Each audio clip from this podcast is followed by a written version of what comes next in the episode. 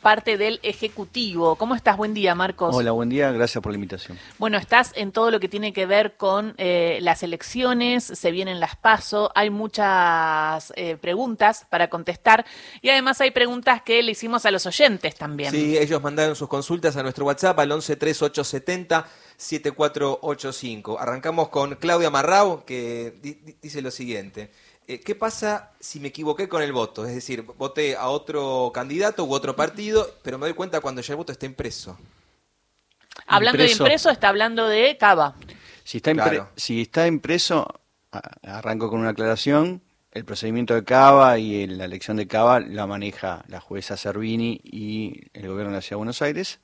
Pero sí lo que les puedo decir es que, mm, es que si vos te equivocaste con el voto y lo ves impreso, le avisás a la autoridad de mesa, te rompe la boleta y vas con otra boleta nueva a ejercer tu derecho. Que eso no pasa con el sobre, no podés romper el sobre y volver a, ponerlo, o sí. Una no, no, no. Una vez que te dan el sobre, es ese sobre. Es ese sobre. Lo que pasa con en la ciudad es vos tenés una boleta impresa y la pones en una urna. Una vez que esa boleta está dentro, o sea, si si algo está dentro de la urna, ya no se puede hacer nada. Bien, eh, recién estábamos hablando de qué es la DINE, como para que entendamos un poco cómo está.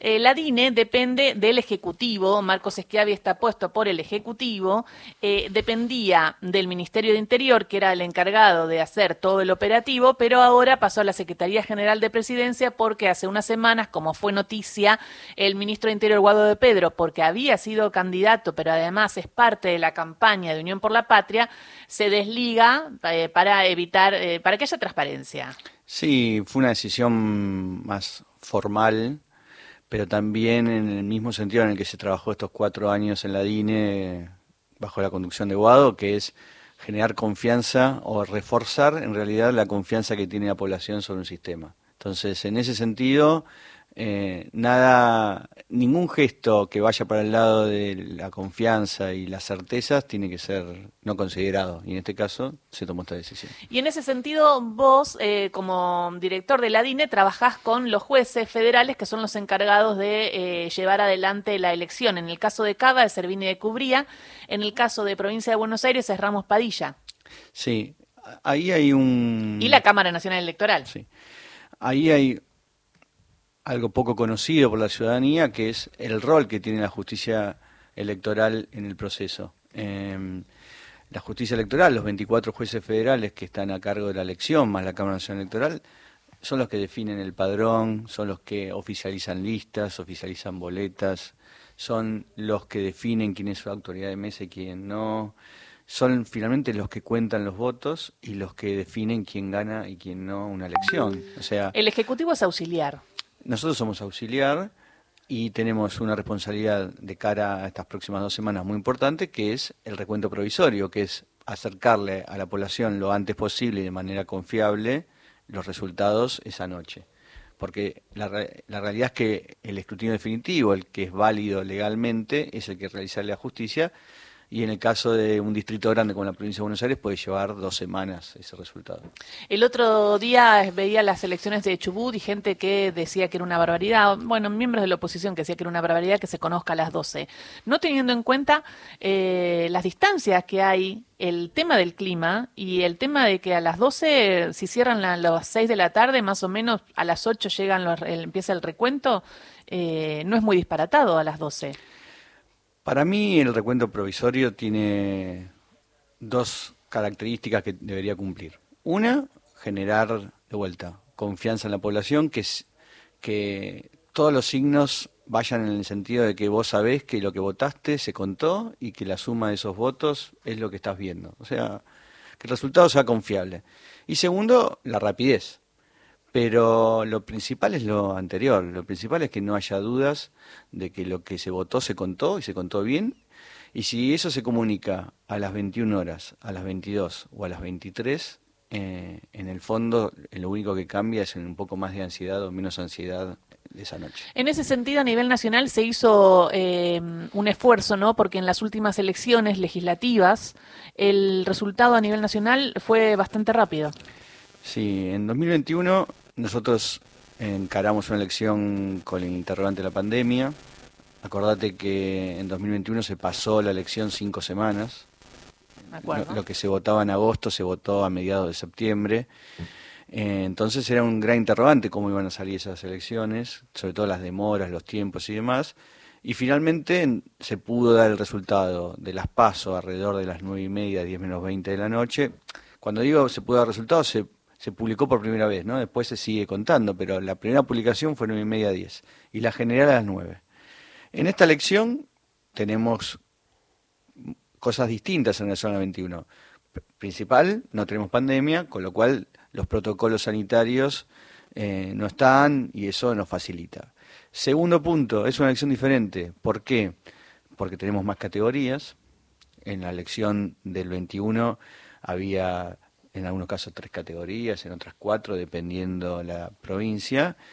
En esta, el piso es cuatro categorías y el máximo es ocho categorías. Es presidente, vice, 130 diputados y 24 miembros del Senado. Más los del Parlasur, ¿no? Más, Parlasur, más dos, más dos boletas de Parlasur, mm. Parlasur Nacional y Parlasur por distrito. Y en el caso de la provincia de Buenos Aires, gobernador, legisladores provinciales e intendentes. Entonces, ahí lo que tenés es que vas a tener muchas categorías y muchas candidaturas. Por ende, nosotros estamos trabajando en un despliegue tanto logístico como tecnológico, pasando de 1.200 digitadores a 1.800, tratando de transmitir el lugar de votación del 90% de las mesas, pero es factible que en el marco de, una noche con muchas categorías y mucha competencia mm. interna, es factible que sea un escrutinio de largo aliento, un escrutinio donde en las mesas, nosotros ayer... Eh, terminamos de chequear los telegramas de Provincia de Buenos Aires, van a ser telegramas de tres páginas. Mm. Entonces, es factible que nosotros tengamos un escrutinio de largo aliento porque la cantidad de oferta electoral y la cantidad de boletas con las que nos vamos a encontrar son muchas. Eh, Marcos, eh, hay un tema en estas últimas elecciones en las provinciales, se está viendo en algunas provincias bastante ausentismo. Eh, hay, hay, entiendo, una iniciativa de la DINE y, creo que también es responsabilidad, ¿no? Eh, de invitar o decirle a la gente que vaya a votar. Eh, me parece que de todo es casi lo más importante. Para nosotros, una elección exitosa es una elección con alta participación. Porque en el fondo todo el trabajo que hacemos desde la DINE, e incluyo ahí el correo, el comando electoral, los jueces, los partidos, es que la mayor cantidad de argentinos y argentinas vayan a votar. Entonces, en ese sentido, estamos tratando de hacer todo lo que se puede. Hay una merma en la participación. Los, el promedio es más cercano a 2021 que a 2019. ¿no? En 2021 ya había habido una caída. Pero se podía adjudicar a la pandemia en ese momento, ¿no? También. Sí, parte de la pandemia y tal vez parte no. Mm. Ahora lo estamos viendo.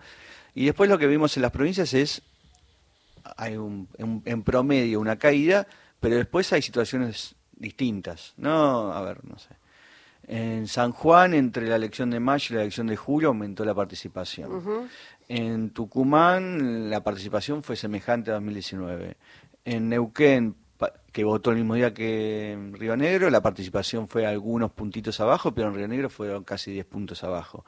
También, hay variables que mm. no solamente se explican por un, un efecto nacional de caída en la participación, sino que hay características particulares de cada provincia. No es lo mismo ir a votar a Corrientes, eh, legisladores provinciales, donde el resultado por eh, la hegemonía de la fuerza oficialista en Corrientes es clara, que ir a votar en una competencia fuerte como podía ser San Juan, Tucumán, etcétera.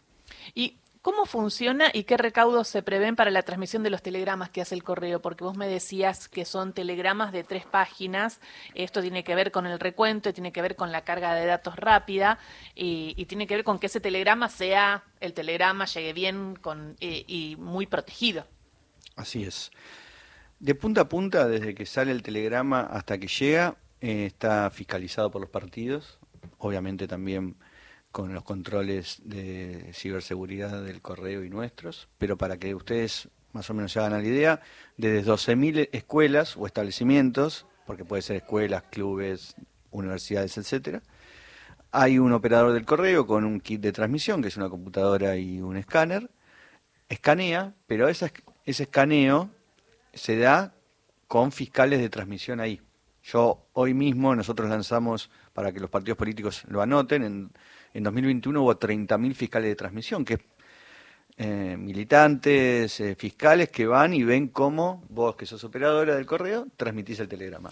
¿Y el telegrama cómo lo transmiten? Porque eso es lo que no entiendo. ¿Se carga a algún lugar? La, la- No, la- no hay carga de datos. En el- vos, vos transmitís la imagen. La imagen llega al centro de cómputos Bien. y en el centro de cómputos se escrutan dos veces. Yo- nosotros tenemos 1800 digitadores. El primer digitador carga el telegrama como le llega. Ese telegrama va a otro digitador, lo carga de vuelta. Si no hay diferencia, se da por escrutado el, el telegrama. Y todo ese detalle de cómo se, se va dando ese proceso, los fiscales de transmisión, los fiscales de los partidos lo ven. Todos los metadatos, los datos de la vida de ese telegrama se sigue. En ese sentido, sí, realmente son muy seguras. Siempre habló de que eran seguras eh, y hay una, un control importante, ¿no? Digo, me parece que nos tenemos que quedar con eso para ir a, a votar con la seguridad de que ese voto que hicimos es el que va a estar eh, marcado. El sistema electoral el nacional, el sistema electoral argentino, a mi forma de ver, es muy seguro, muy confiable y cuenta con la confianza de los partidos políticos, que es las distintas eh, momentos de estos últimos años, con la alternancia correspondiente y demás, fue generando que los partidos políticos vayan levantando el piso de control y de transparencia, construyendo un sistema de controles cruzados que le genera eh, tranquilidad, tanto si sos oficialismo o si sos oposición. Obviamente eso no quita que no, no se le exija a la DINE y a los jueces distintos parámetros que entiendo hasta la fecha venimos cumpliendo bien. La elección se viene preparando hace, hace meses, pero el viernes hicieron un simulacro completo, ¿no? Eh, de, de cómo sería todo el día de transmisión. Contanos cómo es. Sí, el, el sábado hicimos un simulacro, habíamos hecho una prueba hace dos semanas. El simulacro es, como lo dice la palabra, hicimos como si fuera una elección completa. Es decir, transmitimos desde los lugares de votación y de las sucursales del correo. De todos. De todo lo que vamos a transmitir, de todos los lugares donde vamos a transmitir el 13 de agosto. Probamos que ahí funcione todo, que la conectividad sea buena y demás. Llegaron los 104.000 telegramas al, eh, al correo, al centro de cómputos, y los 1.800 digitadores que nosotros tenemos eh, contaron. Ahí vimos las posibles demoras o no demoras que tenemos, cuánto se tarda de punta a punta en digitar un telegrama, eh, qué impacto tiene eso si llega primero a la provincia de Buenos Aires o si llega después, distintas variables eh, que nos permite estar tranquilos para el 13, obviamente después el 13 puede llegar a haber distintas, distintas eh, cosas a las que nos tengamos que enfrentar, pero hoy estamos seguros de que el trabajo que se hizo en este año y medio de preparación eh, es el correcto. Hablas de las 23 provincias. El voto en el exterior, en las PASO, no, no hay. No, eh, voto exterior es en las generales, sí, voto de, de privados es hay pas, en paso y generales. Ah, es interesante ese dato entonces. Lo que tenés que saber es que es obligatorio votar desde eh, los eh, die- no, desde los 16 años no, No, desde desde, los los 18. 18. No, es, perdón, el A voto ver. es obligatorio, Sí. punto, para todos. Para todos los que estén O en sea, el desde padrón. los 16 podría decir. Desde Lo podría 16. hacer la afirmación y no me estoy equivocando. Para todos los que están en el padrón, el voto es obligatorio. La diferencia es que si tenés menos de 18 o tenés más de 70, no tenés que justificar tu ausencia Mm. y, ta- y por ende no tenés multas y sanciones. Bien. Esa es la, la diferencia, pero el voto es obligatorio para todos. Yo me di cuenta el otro día hablando también que eh, entramos al padrón.gov.ar y hay un lugar en donde entras y te dicen infracciones. Y yo tengo como una infracción, 50 pesos tengo que pagar. ¿No votaste cuándo? Eh, no sé, porque dice que hace poco y yo voté, pero no, no recuerdo. Pero creo que tuve un problema con el documento, porque también una vez me pasó que fui a votar con un documento y eh, porque había encontrado el documento anterior, o sea, fui con uno que no era, diríamos. Perfecto. ¿Cómo es lo del documento? Recordémoslo. Me pone contento que la autoridad de mesa te lo haya marcado. No, me lo marcó y no me dejó votar, ahí me acuerdo. Perfecto. Y ahí me fui a la comisaría. Bien. Em, vos tenés que ir con... Con mucha bronca. Vos tenés que ir con la última versión que tengas del DNI. Eso, si vas con la última versión, seguramente no le erres. Sí. Eh, vos podés votar con la versión que figura en el padrón o las siguientes, pero no con versiones anteriores del DNI. Tampoco podés votar. Eso me pasó. Aclaremos, Eso me aclaremos pasó. esto. Para- si ustedes miran un padrón, van a ver cuando vas a votar que Sí. hay un casillero donde dice si- qué, versión del DNI es, Sí, ¿no? Ahí, así es. oh, Entonces, no puedes votar con versiones anteriores a las que está en el padrón. Por eso lo que recomiendo para evitar, andá con el último. Sí, Claro, ¿y qué me pasó a mí? Me había perdido el documento, me hago el nuevo, me pierdo el nuevo documento, entonces agarro el anterior, que lo había encontrado. conociendo a Gisela Busanich. Perfecto. Em, Va para la consigna de hoy. No, eh, tampoco puedes votar ni con el DNI en el celular, no puedes No. votar con un certificado de trámite de que tengo el DNI dando vueltas, Tampoco. con una denuncia policial, tenés que ir con tu DNI, el último DNI. Eh, y obviamente tenés que ir a la mesa que te toca, ¿no? No puedes votar en ninguna otra mesa. 11 3 870 74 85 podés evacuar las dudas ahora. Está Marco Schiavi de la DINE eh, contestando las preguntas sobre el proceso electoral y el 13 de agosto, el día en que votamos argentinos y argentinas. Y justamente sobre esto que estaban eh, charlando, un oyente dice, yo no voté en las últimas dos elecciones, ¿estoy habilitado para hacerlo? ¿Te lo tengo que chequear en el padrón? ¿Cómo, cómo hago? Son dos cosas. Que chequeen el padrón para ver dónde vota. Padrón.gov.ar. Así es. Pero obviamente, si vos eh, no votaste las anteriores, podés votar en esta. No hay ningún. El que no haya votado antes puede votar. Si uno no va a las PASO y, y va- puede ir a las generales, en eso no hay ningún inconveniente. Sí, de vuelta, insisto, con que es muy importante ir a votar. Este año cumplimos 40 años de democracia y me parece que es la herramienta que tenemos para, para elegir de cara al futuro. Quería saber en el padrón si tienen claro cuánta, cuán- cómo, es la división por géneros. El número exacto, te lo paso, lo tengo en el celular ahí, eh, pero sí, hay más eh, mujeres que hombres, me da 51, 49, pero el número exacto te lo paso, así lo tenés porque está... Es interesante, sí, tiene- como, bueno, como el censo, ¿no? Entonces va proporcional al censo también, Sí, incluso sí, por la edad. Obviamente. Y después tenés... Y de la población joven también, ¿no? De Sí. 16 y 17 años es... em, hay un millón ciento, un millón cien mil, Ujú. que es el 3,3 del padrón, eh, que están en condiciones de votar. Tenemos más preguntas. Eh, Analía nos escribe a nuestro WhatsApp al 11 3 870 7485. Voy a ser fiscal, dice. Mis dudas son eh, respecto al voto con eh, Buenos Aires. Uno, eh, la autoridad de mesa me tiene que mostrar lo impreso en la boleta antes de pasarla por el lector o lo hace directamente. Bien. Abro paréntesis. Yo. Es Servini. Es Servini. Es Servini, pero va- pero nos va a dar el servicio. Es el gobierno de la Ciudad de Buenos Aires. Eh, hay un manual de capacitación para autoridad de mesa y calculo que ya debe haber manuales de capacitación para fiscales. Pero por lo que yo vi, porque es el mismo sistema que con el que se votó en, en Paraguay, es el mismo sistema con el que se votó en Salta. Y acá en Neuquén. 2017, eh, En no, 2015. 2015 se votó acá. Sí, no sé si las mismas máquinas, pero es la misma empresa. Eh, lo lógico, sin dudas, es se abre la urna de voto electrónico, se sacan todas las boletas y el sistema de recuento es que vos agarras la boleta que tiene un chip y lo pasás por un lector que tiene la misma máquina donde se votó. Ahora, lo que se hacía en, en Paraguay, calculo que se va a hacer acá, es voc- vocear lo que dice la boleta, o sea, que la autoridad de mesa lea lo que dice la boleta. Lo diga en voz Lo alta. diga en voz alta. Se Y ahí pasa, cada una nota. Se pasa, sale en la pantalla esa, esa misma boleta y se cuenta.